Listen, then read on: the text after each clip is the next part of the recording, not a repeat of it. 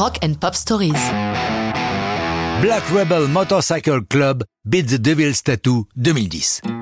Comment se fait-il que je ne vous ai jamais parlé de l'un de mes groupes favoris, BMRC pour les intimes?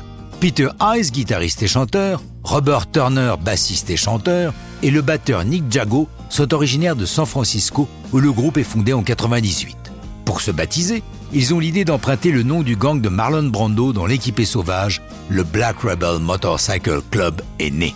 Dès leurs premiers enregistrements autoproduits, ils sont remarqués, d'abord par la radio KCRW, puis leur réputation franchit l'Atlantique, la BBC les choisit comme enregistrement de la semaine et Noël Gallagher d'Oasis les désigne comme son nouveau groupe préféré.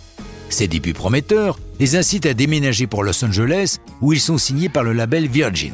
S'en suivent six albums inégaux, alternant le meilleur et le moins bon, jamais le pire. Le septième est marqué par le départ du batteur Nick Jago qui a plongé dans les drogues et l'alcool.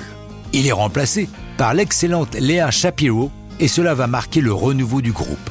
Pour l'enregistrement de Beat the Devil's Tattoo, qui donne son titre à l'album, il retrouve le Basement Studio de Philadelphie qui leur avait porté bonheur cinq ans auparavant pour l'album Hole. D'où vient l'inspiration de Beat the Devil's Tattoo?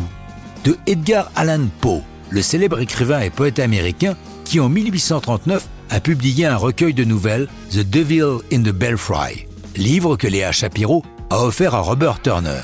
Celui-ci nous raconte Je me suis plongé dedans et une phrase Beat the Devil's Tattoo m'a frappé. Je m'y suis intéressé pour découvrir qu'à l'origine, c'était une phrase militaire correspondant au tambour ou à la trompette qui appelait les soldats à regagner leur campement à la nuit tombée. Aujourd'hui, elle est utilisée pour désigner ceux qui, avec anxiété, frappent avec leurs doigts le dessus d'une table ou ceux qui agitent frénétiquement leurs pieds. Il ajoute C'est sans doute la seule chanson que j'ai écrite en étant défoncé.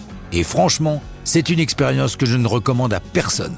Je me sentais incapable de progresser et la mélodie de basse était la seule qui me revenait sans arrêt. Ça me faisait flipper, surtout que j'ai remarqué que toutes les 20 secondes, il y avait une toute petite différence. C'était franchement effrayant. Beat the Devil's Tattoo est emmené dès les premières mesures par la cadence métronomique de la batterie de Léa Chapéo, les accords hypnotiques de la guitare acoustique de Peter Eyes et électrifié par la basse de Robert Turner. Grâce à Beat the Devil's Tattoo et à l'album du même titre, la carrière de Black Rebel Motorcycle Club repart sur de bons rails.